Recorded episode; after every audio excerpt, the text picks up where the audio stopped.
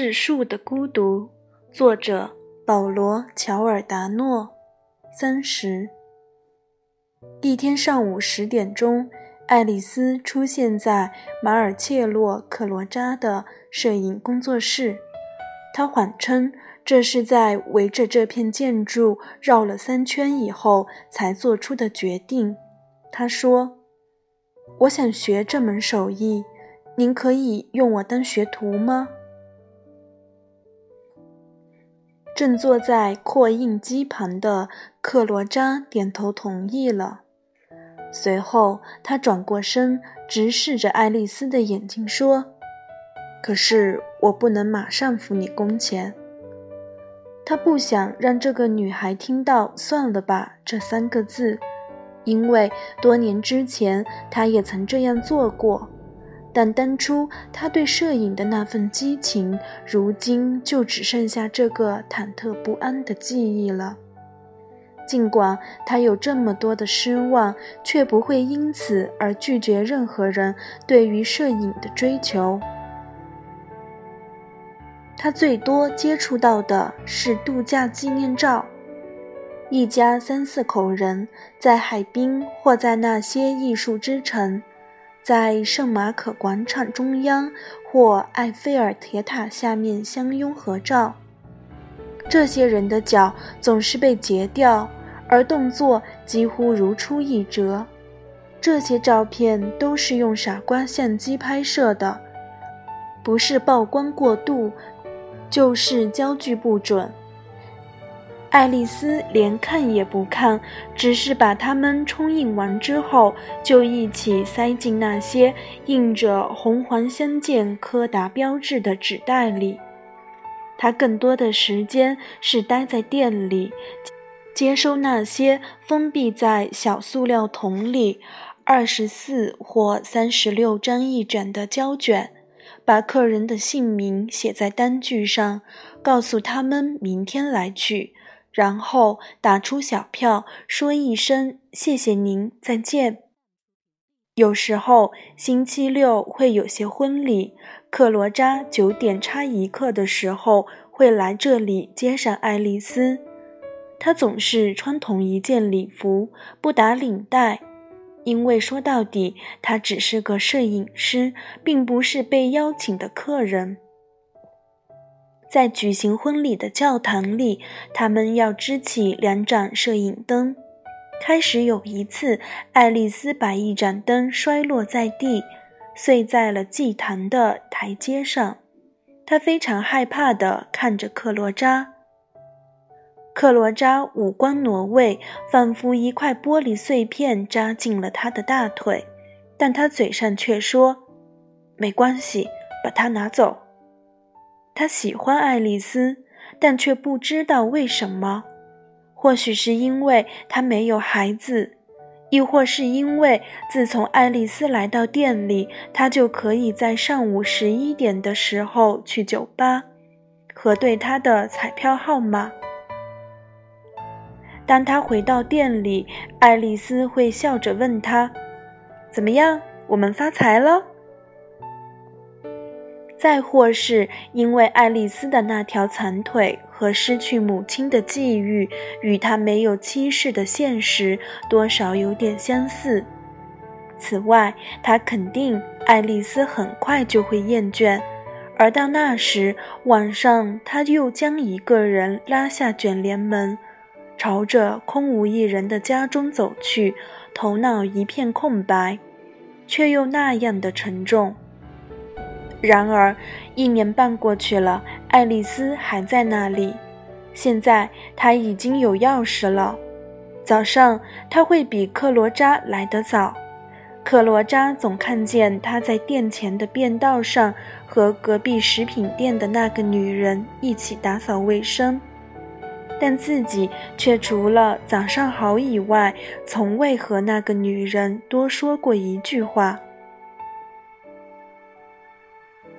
克罗扎私下付给爱丽丝工资，每月五百欧元。但如果他们一起去拍婚礼，那么当一天的工作结束以后，在德拉罗卡家的大门前伴着他那辆兰奇亚轿车的马达声，克罗扎会从仪表盘拿出钱包，额外付给爱丽丝五十欧元，并对她说：“我们星期一见。”有时，爱丽丝会带着自己拍的照片给他看，听听他的意见。尽管他们两个都非常清楚，他已经没有什么可交给爱丽丝的了。他们坐在桌前，克罗扎迎着光举起照片，仔细端详着，然然后提出一些关于曝光时间或快门速度的建议。他允许爱丽丝在需要的时候用他那架尼康相机，而且他已经暗中决定，一旦爱丽丝要走，就把相机送给她。星期六我们结婚，克罗扎说，这是他的暗语，意思是说要应邀去拍婚礼照。爱丽丝正在穿牛仔外套，法比奥随时就会过来接他了。OK，他说，在哪儿？在大圣母教堂，然后在山上的一个私人别墅里举行招待会，有钱人的把戏。克罗扎议论着，脸上露出一丝轻蔑的表情，但他马上就后悔了，因为他知道爱丽丝也来自于那种家庭。嗯，爱丽丝小声问：“你知道是谁结婚吗？”他们送来了请柬，我好像放在那儿了。克罗扎指着收款机柜台下的架子说。爱丽丝从包里找了一根橡皮筋，绑住了头发。克罗扎则站在那里偷眼看着他。有一次，他一边手淫，一边想着爱丽丝，想象她在商店卷帘门落下之后跪在阴影中的样子。但后来，他觉得自己很猥琐，连晚饭都没吃。第二天，他打发爱丽丝回家。今天你放假，我不想看见任何人在我面前晃悠。爱丽丝在柜台下那一摞摞的纸堆里翻找着，其实她并非真的感兴趣，只是为消磨等人的时光。她找到了装请柬的信封，纸质坚硬，尺幅宽大。打开信封，请柬上的名字跃入了他的眼帘。这些名字全都是烫金的斜体字，满是龙飞凤舞的笔画。费鲁乔、卡洛、巴伊、谢夫人、玛利亚、路易莎、图莱蒂、巴伊敬告小女薇奥拉婚礼。看到这里，爱丽丝的视线模糊了。她觉得嘴里有一股金属的味道。他咽了咽口水，好像又一次咽下了那块肮脏的软糖。他封好信封，若有所思地用它扇了两下。我能自己去吗？他终于大胆地说出了口，但仍然是背对着克罗扎。克罗扎叮的一声关上了收款机的抽屉，身子晃了一下。什么？他问。爱丽丝转过身，张大眼睛，她眼睛里好像有什么东西在闪烁。克罗扎看着她美丽的眼睛，露出了笑容。反正我学会了，是吗？爱丽丝走上前说。我能拍好，否则我永远不会独立完成任务。克罗扎怀疑地看着他，他用双肘支在桌面上，上身向前倾着，正好面对着克罗扎。他离克罗扎的笔尖只有不到一琢的距离，用那闪闪的目光恳求克罗扎答应他，而且不要问他为什么。我不知道是不是，求你了！”爱丽丝打断他说。克罗扎摸着自己的耳廓，不不得不把目光移开。那好吧，克罗扎让步了，但连他自己也不知道为什么会小声地说上一句：“不过，别搞砸了。”我发誓。爱丽丝点点头，她透亮的双唇抿成一个微笑。然后，爱丽丝用双肘支撑着身体向前挪了挪，吻了克罗詹一下。这一吻让他腮上的胡子痒了三天。去吧，去吧，他对爱丽丝说，同时做着让她走的手势。爱丽丝笑了，在他迈着那蹒跚而有节奏的步伐走出店门之前，他的笑声扩散在了空气里。那天晚上，克罗扎在店里多留了一会儿，但什么也没做。他看着那些器材，觉得它们更加真实了，就像多年以前人们找他来拍照时一样。他从摄影包里取出相机，每次爱丽丝清理完所有的镜头和配件之后，总会把相机放回包里。她装上镜头，对准了第一个映入其中的物体——门边的伞筒。他放大了伞筒圆口的一部分，直到它面目全非，活像一个死火山口。但最后，他没有按下快门。克罗扎拿开相机，抓起外套，关上灯，出去了。他锁上了卷帘门，沿着与平时相反的方向走去。他无法收住脸上的微笑，一点也没有回家的愿望。教堂被两个硕大的花束装饰着，一束马蹄莲和一束雏菊，就摆放在祭坛的两侧。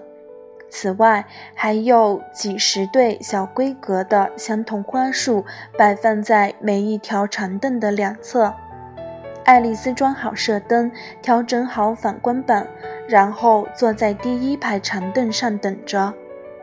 一位女士经过这里，用吸尘器吸着红地毯。再过一个小时，维奥拉将会经过这里。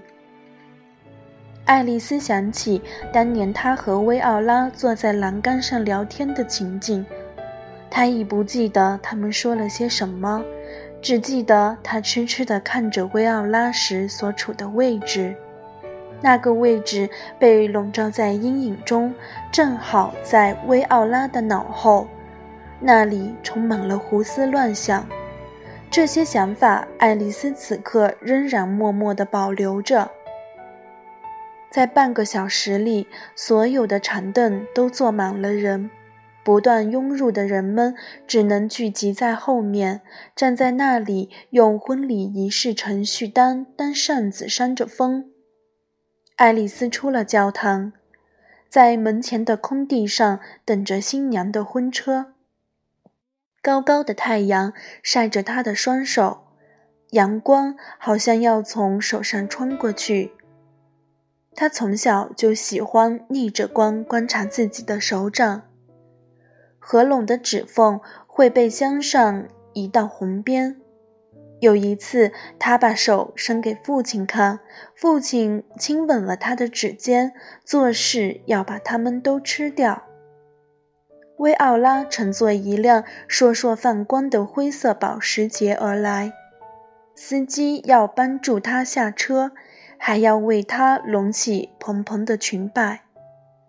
爱丽丝疯狂地按动快门，这主要是为了用相机挡住自己的脸。当新娘经过她身边时，她故意放下相机，冲着新娘微笑。他们只是对视了一下，但维奥拉吃了一惊。爱丽丝还没来得及揣度新娘的表情，新娘就已经从她身边经过，挽着她父亲的手臂走进教堂。天知道为什么，爱丽丝一直想象着维奥拉的父亲会更高一些。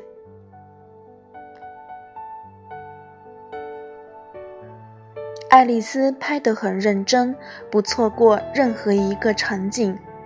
他为这对新人以及他们的全家拍了各种各样的特写。他记录下新郎新娘交换戒指、宣读誓词、领圣餐、接吻和签署婚书的时刻。整个教堂里只有他一个人跑来跑去。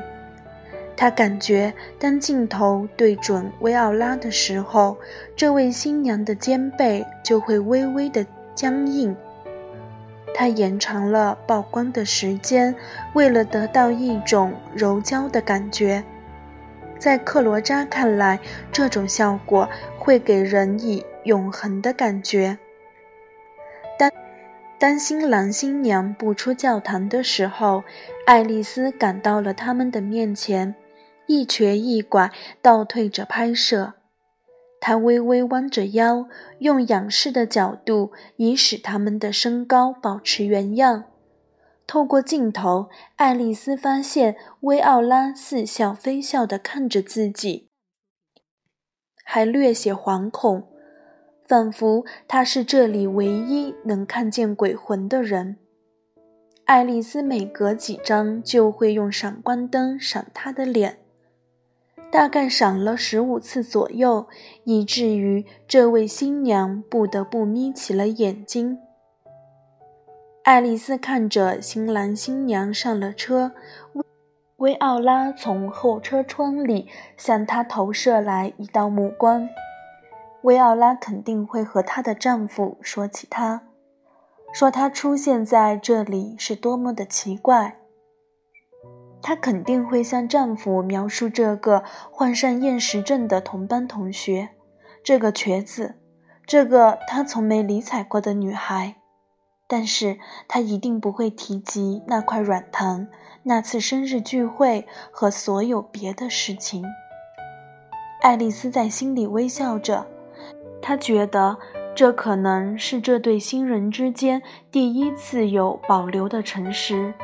也是出现在他们关系中的第一道细微裂痕。生活迟早会在这道裂痕中插进一柄撬棍，把它撬开。小姐，新郎新娘正在河边等你拍照呢。爱丽丝的身后传来一个声音，她转过身，认出那是证婚人中的一位。当然。我这就过去，他回答说。他立刻回到教堂里拆卸设备。当他把相机的配件放进长方形的摄影包里时，听到有人叫他的名字。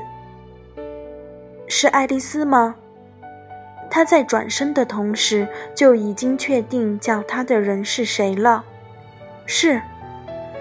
站在他面前的是加达·萨瓦利诺和茱莉亚·米兰迪。嗨，加达和他打着招呼，把尾音拖得很长，然后过来吻了他的两侧脸颊。茱莉亚站在后面没动，低头看着自己的脚，和上高中时一样。爱丽丝只是和加达轻轻地贴了贴脸，并没有用嘴唇去亲他。你在这里干什么？加达尖声问道。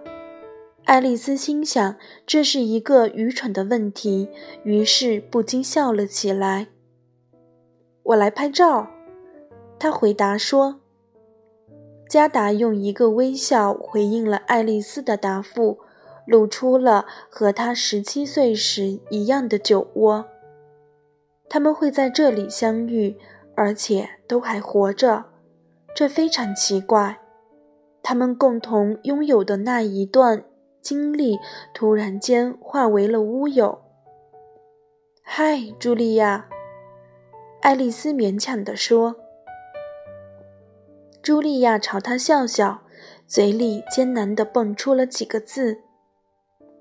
我们知道了你母亲的事。”他说：“我们非常遗憾。”加达点头表示同感。他反复做着这个动作，想要显示出格外的关注。是啊，爱丽丝说：“谢谢。”然后他继续迅速地收拾东西。加达和茱莉亚在一旁面面相觑。我们就不打扰你工作了。加达轻轻拍着爱丽丝的肩膀说：“你挺忙的。”OK。他们转身朝大门走去，高跟鞋鞋跟清脆的声音在已然空荡荡的教堂里回荡。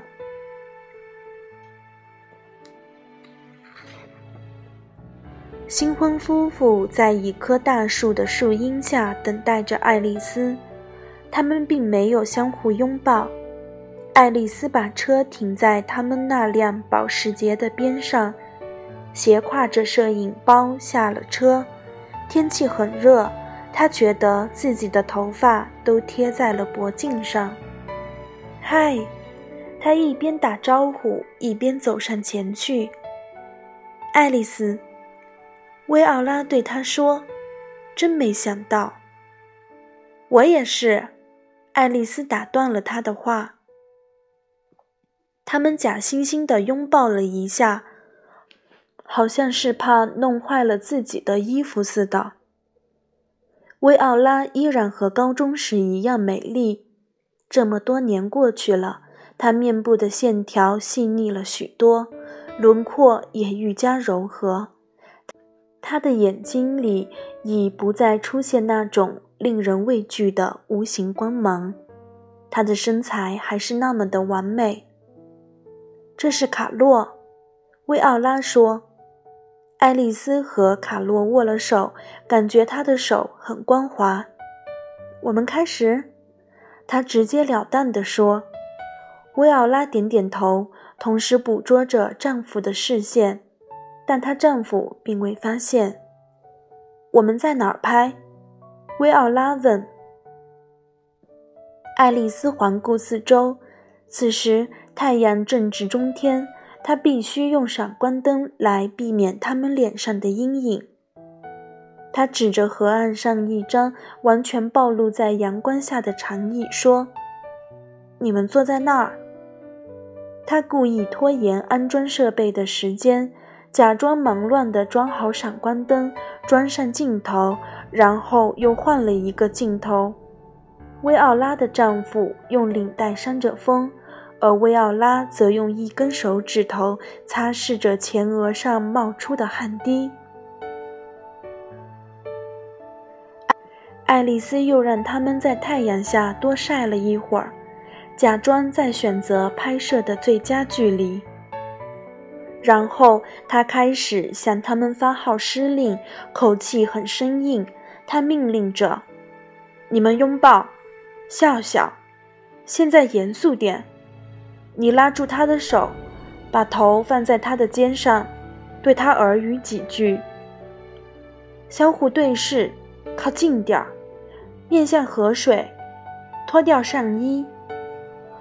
克罗扎教过他，不要让被拍摄的人有丝毫的喘息，不需要给他们思考的时间，因为自然的情感会稍纵即逝。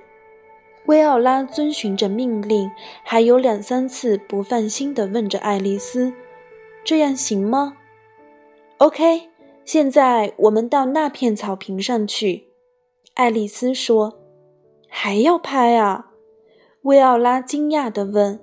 她涨红的脸颊慢慢从粉底下面显露出来，眼睛周围的黑色眼线也已经有点晕开了。边缘变得参差不齐，这让他看上去很疲惫，还有些狼狈。你假装逃跑，让他在草地上追你。”爱丽丝说。“啊，我还要跑吗？”“是的，你要跑。”可是，薇奥拉试图表示反对。她看了一眼丈夫，但对方只是耸了耸肩。她叹了一口气，然后把裙子拉高了一些，就跑了起来。她的鞋跟陷进了泥里几毫米，带起了细小的土块，把她白色婚纱的内里都弄脏了。她丈夫跑在她的后面。你跑得太慢了，她丈夫对她说。薇奥拉猛然转过身，狠狠地瞪了他一眼。那个眼神，爱丽丝记忆犹新。爱丽丝让他们跑了两三分钟，直到薇奥拉没好气地挣脱了丈夫的束缚，大声说：“现在够了！”为止。薇奥拉盘的头发从一边散落了下来，一个发卡松开了，使一缕头发垂落到脸上。好的，爱丽丝回答道：“再拍几张就完了。”她把这对新人一直带到冰淇淋摊前，买了两只柠檬冰棍儿，是她付的钱。拿着这个，她说着，把冰棍儿塞进了他们的手里。他们好像有些摸不着头脑，怀疑的撕着包装纸。维奥拉小心翼翼的不让黏糊糊的糖汁弄脏自己的手。他们要挽着手臂假装吃冰棍儿，然后还要互相喂着吃。维奥拉脸上的笑容越来越勉强了。当爱丽丝让他抓着路灯杆，围着她绕圈时，维奥拉终于忍不住了：“这简直太愚蠢了！”她说。她丈夫看着她，有些害怕，然后又看了看爱丽丝，仿佛是请她原谅。爱丽丝笑了笑：“这是古典风格影集的一部分。”爱丽丝解释说：“你们要的就是这个，不过我们也可以跳过这一组照片。”爱丽丝尽量表现得真诚。她觉得自己的纹身突突直跳，好，好像要从皮肤上跳下来。维奥拉愤怒地盯着他，他与维奥拉对视着，直到眼睛要喷出火来。我们完了吗？维奥拉问。爱丽丝点点头。那我们走吧。新娘对丈夫说。卡洛在被拉走之前，走到爱丽丝的身边，再一次彬彬有礼地和她握了手。谢谢，他对爱丽丝说：“不用客气。”爱丽丝看着他们走上了公园的缓坡，向停车场走去。在她周围，只有星期六稀稀落落的声响，旋转木马上孩子们的笑声。妈妈在周围的叮咛声，还有远处传来的音乐声和汽车驶过的呼啸声，这些声音像一张地毯一样铺在那里。他真想把这件事告诉玛蒂亚，因为他会明白，而现在他却远在异乡。爱丽丝心想，克罗扎一定会很生气，但最终还是会原谅他。这一点他非常肯定。爱丽丝笑了，她打开照相机的后盖，取下了胶卷，在白花花的阳光下，把胶片完完全全地伸了出来。感谢各位的收听，如果您喜欢我的节目，欢迎订阅我的播客，收听后续精彩内容。我们下期节目再见。